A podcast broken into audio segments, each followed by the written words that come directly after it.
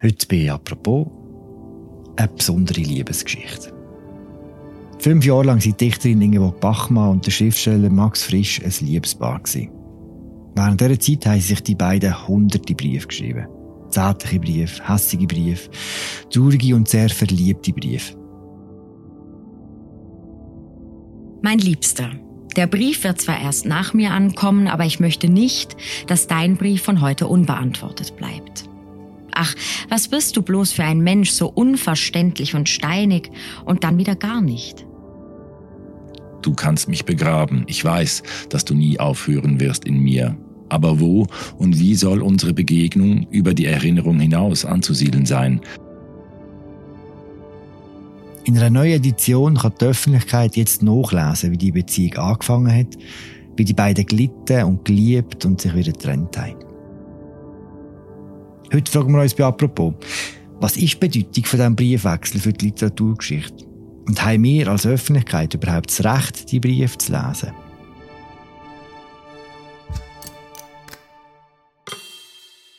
Das besprechen wir heute mit Martin Ebel. Er ist literarischer Gewissen vom Tagesanzeiger. Mein Name ist Philipp Loser und das ist eine neue Ausgabe von «Apropos» im täglichen Podcast vom Tagesanzeiger und der Redaktion der Media. Hallo Martin. Hoi, Philipp. Martin, 1000 Seiten Brief, bevor wir anfangen. Gibt es ein Ziele, wo du nicht mehr aus dem Kopf bringst? Es gibt mehrere, eigentlich sogar viele Sätze in diesem Briefwechsel, die ich nicht vergessen werde. Aber wenn du mich jetzt nach einer Zeile fragst, werde ich vielleicht auch gleich zwei Zeilen nennen, nämlich eine von Frisch und eine von Ingeborg Bachmann, weil es ja auch ein Gespräch ist zwischen zwei gleichberechtigten und gleichbedeutenden Schriftstellern. Die eine Zeile ist von Max Frisch. Äh, es ist so eine Bilanzzeile. Wir haben es nicht gut gemacht. Also er blickt von hinten auf diese Beziehung und gibt eigentlich beiden gleichermaßen die Schuld. Die Zeile von ihr heißt, äh, es ist mir das Herz gebrochen. Das ist hm. aus dem Trennungsbrief. Und da zeigt sich schon ihre Sicht, die eine Sicht der Betroffenheit, der Subjektivität ist und die nicht versucht, äh, die Beziehung jetzt von außen zu betrachten. Man muss auch sagen, sie ist viel stärker drin, sie ist viel tiefer verletzt und frisch. Der eher zerebrale Typ versucht natürlich, Gerechtigkeit walten zu lassen. Das ist ein, ein, ein bisschen so ein roter Faden, wenn man diesen Briefwechsel liest und wenn man auch die beiden Nachworte liest, dass äh, sie eine sehr stark emotionale Prosa schreibt und er eine eher analytische Prosa. Dafür mhm. stehen diese beiden Sätze. Was man bei diesen beiden Sätzen auch merkt, ist, dass es am Schluss nicht gut ausgeht. Wir fangen aber an einem Punkt an, wo noch alles möglich ist, und zwar ganz am Anfang. Wie lernen sich die zwei Schriftsteller kennen? Also sie haben sich gekannt durch die Lektüre ihrer jeweiligen äh, erschienenen Werke. Also man weiß, dass Ingeborg Bachmann den Homo Faber äh, gekannt und auch äh, sehr geschätzt hat. Ingeborg Bachmann war zwar 15 Jahre jünger, sie war 32, als die beiden sich kennenlernten, Max Frisch 47, aber sie war sehr berühmt. Sie hatte dieses berühmte Spiegelcover gehabt, also sie hatte eine Spiegeltitelgeschichte als mhm. Lyrikerin. Sie war ein, eine Glamour-Figur eigentlich des literarischen Lebens. Sie war auch Mitglied der Gruppe 47.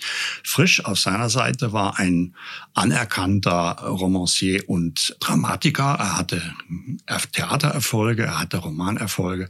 Er war ein etablierter Schriftsteller. Also beide beide lernten sich kennen durch einen Brief, den Frisch an die Bachmann schrieb, und zwar nachdem er ihr Hörspiel Der gute Gott von Manhattan gehört hatte. Und er war begeistert und schrieb ihr einen Brief. Toll, dass Sie das gemacht haben. Ich paraphrasiere es jetzt etwas äh, simpler, als er sich ausgedrückt hat. Äh, es ist gut, dass man auch die andere Seite sieht, die Seite der Frau. Und das käme eben in diesem Hörspiel durch. Und dann haben sie sich zum ersten Mal getroffen im Juli 1958 in Paris. Hm. Und dieses erste Treffen ging offenbar vom Nachmittag dann gleich durch die Nacht und bis zum frühen Morgen, wo sie am Schlachthof vorbeigingen. Und äh, da begann diese Liebesgeschichte. Mhm. Und es ist nicht so, dass man sagen kann, am Anfang war alles toll, am Schluss war alles schrecklich, sondern von Anfang an war in dieser Beziehung der Wurm drin, um es mal etwas bodenständig auszudrücken. Es gibt von vornherein Zweifel, es gibt die erste Trennung schon nach wenigen Wochen und sie finden sich wieder zusammen, sie trennen sich wieder. Es ist ein ewiges Auf und Ab, ein ewiges Hin und Her, das dann aber leider unglücklich endet. Mhm. Der Max Frisch hat noch Familie, wo, wo sie sich kennenlernen. Ähm, Max Fritsch war ausgezogen. Er war zum ersten Mal verheiratet mit Trudi von Mainburg, hatte drei Kinder, hatte die Familie aber verlassen, war aber noch nicht geschieden. Ingeborg Bachmann ihrerseits hatte eine auch sehr äh, bewegte Liebesbeziehung zu dem Dichter Paul Celan. Die hatte sie gerade beendet, als hm. sie Frisch kennenlernte. Die beiden leben noch nicht zusammen, glaube oder? Doch, äh, teilweise. Also sie haben es versucht. Das war bei beiden ein Projekt, zusammenzuleben und sie wussten, dass es schwierig ist. Also Frisch schreibt einmal von der Ungeheuerlichkeit, dass wir zusammen wohnen wollen. Also sie haben gewusst, dass das ein Problem gibt, dass beide schwierig sind, dass beide große Freiheitsbedürfnisse haben und natürlich auch äh, große Arbeitsbedürfnisse. Also die Arbeitsproblematik ist vielleicht genauso entscheidend wie die Gefühlsproblematik. Jedenfalls, sie haben in Zürich gewohnt, erst in zwei Wohnungen. Also Frisch war in Männedorf und sie war in der Feldeckstraße. Dann hat Frisch eine Wohnung gemietet in Uetikon am See im Haus zum Langenbaum. Und dort haben sie eine Zeit zusammengewohnt, aber längere Zeit nicht zusammengewohnt. Also zum Teil in zwei Wohnungen dann eben in der Schweiz, zum Teil aber auch in Rom. Also sie waren wenn man es auszählt, wahrscheinlich länger nicht zusammen, als sie zusammen waren. Wenn du sagst, die Arbeit ist das Problem gewesen, also wie konkret muss man sich das vorstellen, dass sie sich einander gestört haben beim, beim Arbeiten, beim Schreiben, oder? Ja, es gibt eine berühmte Anekdote, dass sie beide auf verschiedenen Stockwerken saßen, Ingeborg Bachmann unten und er oben, ich weiß auch nicht, oder umgekehrt, und Frisch hackte regelmäßig in die Schreibmaschine und Ingeborg Bachmann hörte dieses Geräusch und dachte sich, gut, er ist produktiv und mir fällt nichts ein. Ob das jetzt so gewesen ist, weiß ich nicht, aber diese Anekdote bringt das Verhältnis der beiden sehr gut auf den Punkt, wobei auch Frisch sich von der Bachmann dann oft gestört fühlte beim Arbeiten. Also sie, sie konnten einfach nicht zusammenleben leben und gleichzeitig produktive Schriftsteller sein. Das haben sie schnell gemerkt. Dann haben sie sich eigentlich gegenseitig teils auch weggeschickt, worüber der andere dann wieder sauer war. Sie haben sich freiwillig getrennt, unfreiwillig getrennt. Sie haben in verschiedenen Wohnungen versucht. Und man muss auch sagen, in der Zeit ist durchaus ja auch was entstanden. Sie haben sich nicht fünf Jahre gelähmt. So ist es auch nicht. Wie hat die Beziehung in die damalige Gesellschaft hineingepasst? Weil das kommt ja noch dazu, oder das ist ja sehr unkonventionell. Ja, das war eine Gesellschaft vor 60 Jahren. Die war natürlich ganz anders als unsere heutige Gesellschaft. Es gab das Konkubinatsverbot. Es war schwierig, unverheiratet zusammenzuwohnen. Es war eine spießige Zeit, das kann man ja ganz offen sagen. Andererseits waren beide Künstler und in Künstlerkreisen war es immer etwas freier, ging es etwas freier zu. Sie waren beide auch nicht treu, in Anführungszeichen haben sich das auch zugestanden. Also sie hatten verschiedene Affären nebenher. Und das Problem war dann immer, wie ernst ist diese Affäre und wie weit gefährdet sie dann die gemeinsame Beziehung, die sie ja wollten. Hm, sie haben ja die Freiheit ziemlich genau reglementiert mit so einem Vertrag, glaube ich, oder? Das ist schriftlich ja, ja. aufgeschrieben. Gewesen. Ja, genau. Den Venedig-Vertrag, das ist ein Abkommen. Ich weiß nicht, ob das schriftlich vorliegt. Jedenfalls haben sie sich immer wieder darauf bezogen. Bei einem Aufenthalt in Venedig haben sie sich gegenseitig versprochen, dass der andere also durch durchaus Seitensprünge äh, haben dürfte, aber dass man es sich sagt, wenn es die Beziehung gefährdet. Und ist es eben auch zweimal der Fall gewesen, dass äh, Ingeborg Bachmann diesen Vertrag, wenn man so will, verletzt hat oder dass sie etwas erlebt hat, was sie gemerkt hat, was mit dem Vertrag nicht zu vereinbaren ist. Also sie hatte eine Affäre mit Enzensberger, die auch zu Heiratsplänen führte, jedenfalls auf ihrer Seite. Und sie hatte eine Affäre mit einem italienischen Germanisten, Paolo Chiarini, was man erst seit der Veröffentlichung dieses Briefwechsels weiß. Das war bisher nicht bekannt. Und da hatte die Bachmann auch das Gefühl, das ist jetzt sehr ernst. Und das hat sie dann Frisch auch gesagt. Und Frisch war am Boden zerstört. Und das führte dann zu einem der vielen Streits, Auseinandersetzungen und vorübergehenden Trennungen. Ach, was bist du bloß für ein Mensch, so unverständlich und steinig und dann wieder gar nicht? Du hast ganz die Vorgeschichte vergessen, wenn du mich fragst, ob ich dich liebe, denn für mich ist es doch nur eine Frage, ob du mich liebst und Du hast keine Antwort geben wollen und scheinst einverstanden mit allen Entfernungen, auch den Erdachten für später.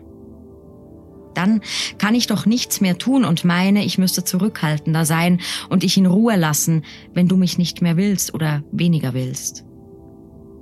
Du schickst mich so oft weg. Ich meine nicht nur jetzt, sondern auch sonst oft. Oder du nimmst meine Zärtlichkeiten nicht an, aber ich will, dass du sie annimmst. Oder es geschieht ein Unglück eines Tages. Oder es wird ein Agreement aus unserer Beziehung und das wünsche ich mir auch nicht.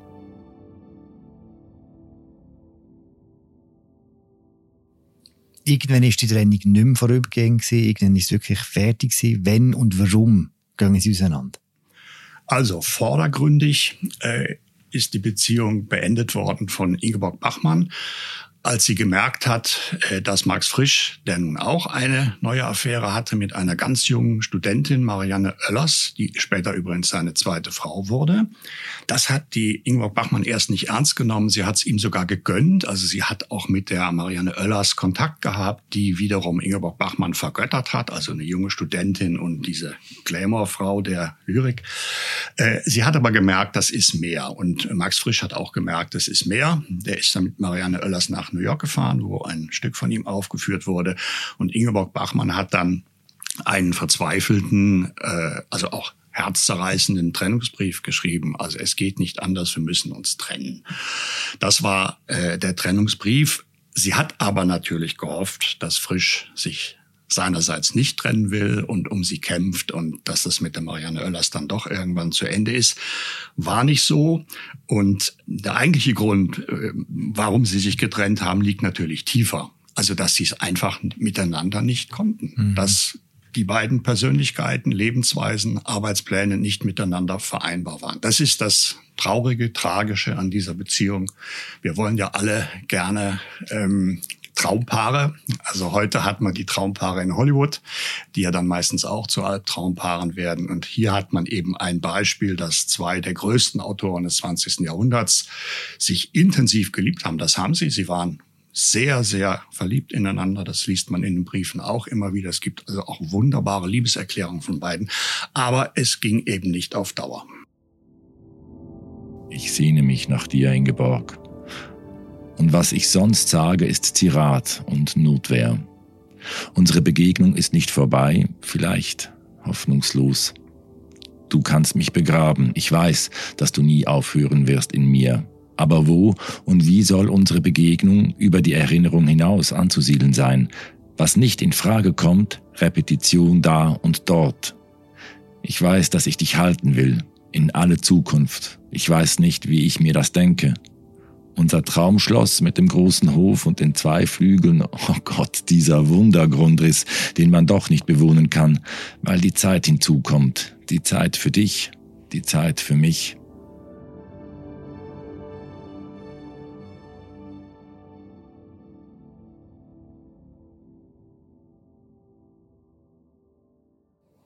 Mit dem der Ingeborg Bachmann ist es nachher tragisch weitergegangen, oder?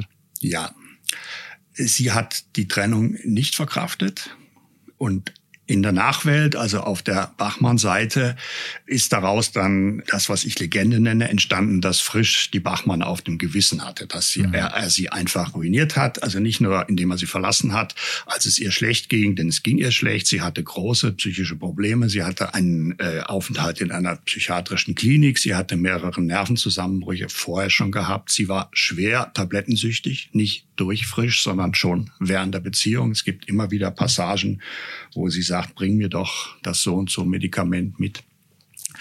Sie hat sich aus dieser aus diesem Tief eigentlich nicht mehr richtig äh, herausarbeiten können. Sie war ein, ein, ein unsteter und auch unglücklicher Mensch, aus welchen Gründen auch immer. Frisch ist, wenn überhaupt, nur einer von vielen Gründen. Und sie äh, hat schon weiter geschrieben, weiter veröffentlicht. Es gibt einen großen Zyklus Todesarten, an dem sie gearbeitet hat. Aber sie ist dann äh, 1973 als sie im Bett geraucht hat, eingeschlafen. Die Zigarette hat dann zu einem Brand geführt. Äh, sie hatte schwere Brandbunden, kam ins Spital und ist dann nach einigen Wochen gestorben, weil sie durch die Tablettensucht auch nicht mehr zu heilen war. Hm. Das Bild in der Öffentlichkeit, du hast gesagt, ist recht klar. Max Frisch gilt als Täter. Die Regisseurin Margarete von Trotta sagt über ihn, äh, er war ein Monster. Jetzt kommen die Briefe neu raus. Wird das Bild revidiert vom Frisch als Monster? Ja, also wenn man das Bild vom Frisch als Monster gehabt hat, kann man auch an ihm festhalten. Also das ist die Freiheit äh, des Lesers und, und der Leserin. Ich finde tatsächlich, dass dieser, dieser Briefwechsel, äh, über den ja sehr viel äh, gewährweist wurde, man dachte immer, ja, wenn der rauskommt, dann weiß man alles, dass dieser Briefwechsel äh, doch für äh, mehr Klarheit und auch für mehr Gerechtigkeit sorgt. Man merkt, dass Frisch sehr um sie bemüht ist, dass er sehr versucht, ihr zu helfen, auch als sie sich schon getrennt hatten, dass er auch versucht, äh, die eigenen Versäumnisse und die eigenen Schwierigkeiten nicht zu verheimlichen, ein bisschen das Problem ist, dass die Briefe nicht gleichmäßig verteilt sind. Also das hat ja, das sind jetzt Editionsprobleme, aber es gibt ungefähr doppelt so viele Briefe von der Bachmann wie von Max Frisch. Das liegt daran, dass Ingeborg Bachmann sehr viel verbrannt hat. Also was Briefe, die sie von Frisch hatte, hat sie verbrannt, während Max Frisch Briefe, die er von Ingeborg Bachmann hatte, behalten hat und von seinen eigenen Briefen entweder Durchschläge oder Kopien gemacht hat. Gar Aber nicht eitel, gar nicht eitel. Einerseits ja, er war ja ein Allesverwerter. Er hat gedacht, das kann ich sicher irgendwann später nochmal verwenden, was er ja dann auch getan hat. Er wollte aber auch wissen, was er geschrieben hat. Denn es kamen dann von der Wachmann wieder Vorwürfe zurück, du hast mir vorgeworfen das und das. Und dann konnte er nachgucken und sagen, nein, ich habe es eigentlich viel genauer so und so gemeint. Und so ging es dann ja. Also dieser Briefwechsel ist auch eine, eine sprachkritische Auseinandersetzung zwischen den beiden. Du sagst, die Briefe, das ganze Bild ein bisschen gerechter erscheinen, ein bisschen grauer wahrscheinlich auch kann man aus diesen Briefen auch etwas über das Werk lesen, das dann entstanden ist. Der, äh, der Max Frisch hat während der Zeit äh, Montauch geschrieben und mein Name sei Gantenbein. Der Dingwog Bachmann hat Malina rausgegeben. Liest man diese Sache jetzt heute neu, dank diesen Briefen? Ja, neu nicht, aber man hat mehr Informationen, man weiß mehr über das Entstehen. Also der Gantenbein zum Beispiel, mein Name ist ja Gantenbein, das ist ein Roman, den Frisch geschrieben hat während ihrer Beziehung.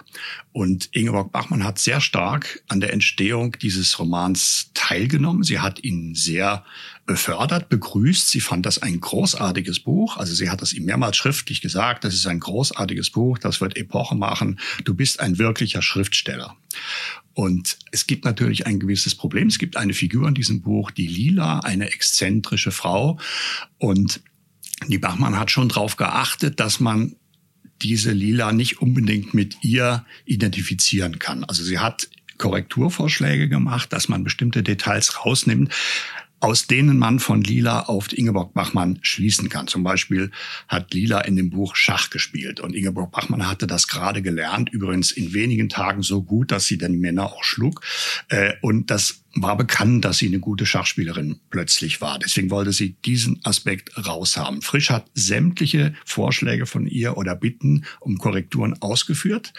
Und Ingeborg Bachmann hat das Buch, bevor es in Druck ging, nochmal zu lesen bekommen und hat es abgesegnet. So, nach der Trennung hat sich ihre Sicht auf alles äh, sehr geändert. Sie war dann in dieser Vorwurfshaltung, in dieser Opferhaltung auch und hat gesagt, dieses Buch äh, ist Missbrauch von mir, da wird, wird unsere Beziehung ausgeschlagen betrachtet. Das ist eine Lesart, die auch von der Bachmann-Anhängerschaft oft äh, vorgebracht wird. Und das wird zum Beispiel durch den Briefwechsel korrigiert und man sieht das heute etwas fairer oder man mhm. muss es fairer sehen eigentlich. Literaturgeschichtlich wird es ja dort genau interessant, wenn es darum geht, wie kann man die Werke neu anschauen. Aber es geht natürlich um viel mehr als um nur Literaturgeschichte. Und das führt mich eigentlich zur grundsätzlichen Frage, warum hat uns der Briefwechsel überhaupt zu interessieren? Ja, das kann natürlich jeder für sich selbst entscheiden. Wenn man äh, frisch liest, kennt und mag, wenn man Ingeborg Bachmann äh, liest und bewundert, dann möchte man von den beiden eigentlich alles wissen, alles lesen. Und gerade die Liebesbeziehung zwischen den beiden ist eben von Anfang an umrankt gewesen von Gerüchten und von, von voyeuristischem Interesse auch von der Außenwelt. Natürlich gab es da noch kein Twitter und kein Facebook, keine Social Media. Aber es gab natürlich schon so eine literarische Blase, die sich dann in Berlin traf oder in New York oder in München oder eben in Rom. Und da wurde halt äh, munter spekuliert. Diese Spekulationen kann man jetzt zum großen Teil vergessen, wenn man diesen Briefwechsel hat. Also es gab Spekulationen, dass äh, Frisch die Bachmann geschwängert hätte, dass sie eine Abtreibung hatte, dass sie äh, wichtige Werke von ihm verbrannt hat und so. Alles stimmt alles nicht, ist alles anders. Dafür ist der Briefwechsel schon mal gut. Es ist natürlich auch sprachlich ein ungemein faszinierender, eine großartige, eine bewegende und erschütternde Lektüre. Das sind zwei Meister des Wortes, die um das letzte ringen, also umeinander ringen, mit sich selbst ringen, sich erklären wollen, den anderen verstehen wollen, missverstehen.